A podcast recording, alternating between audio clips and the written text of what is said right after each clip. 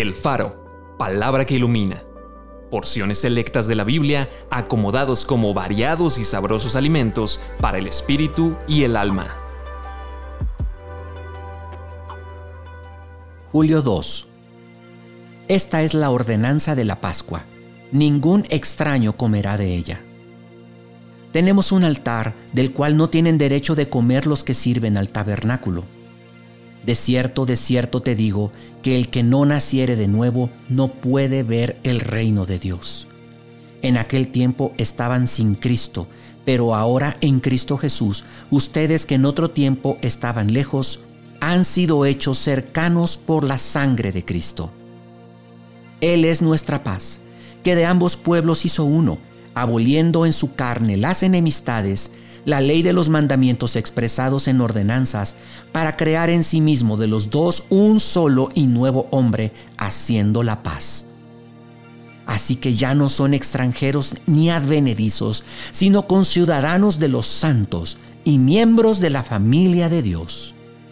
Si alguno oye mi voz y abre la puerta, entraré a él y cenaré con él y él conmigo. Acompáñame a orar. Te doy gracias, Señor, porque me has dado oídos para oír tu voz.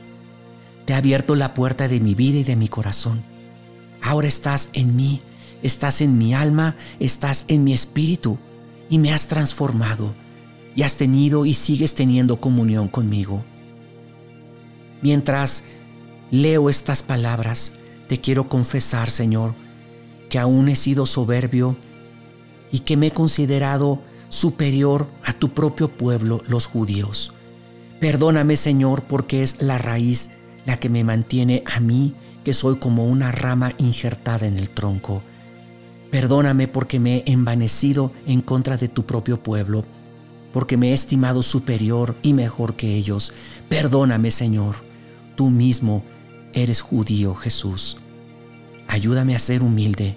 Ayúdame a permanecer humilde Ayúdame a permanecer siempre con mi fe puesta en ti, sabiendo que eres tú quien me has hecho salvo, quien me has hecho limpio de todos mis pecados. Gracias Jesús por tu salvación. Amén.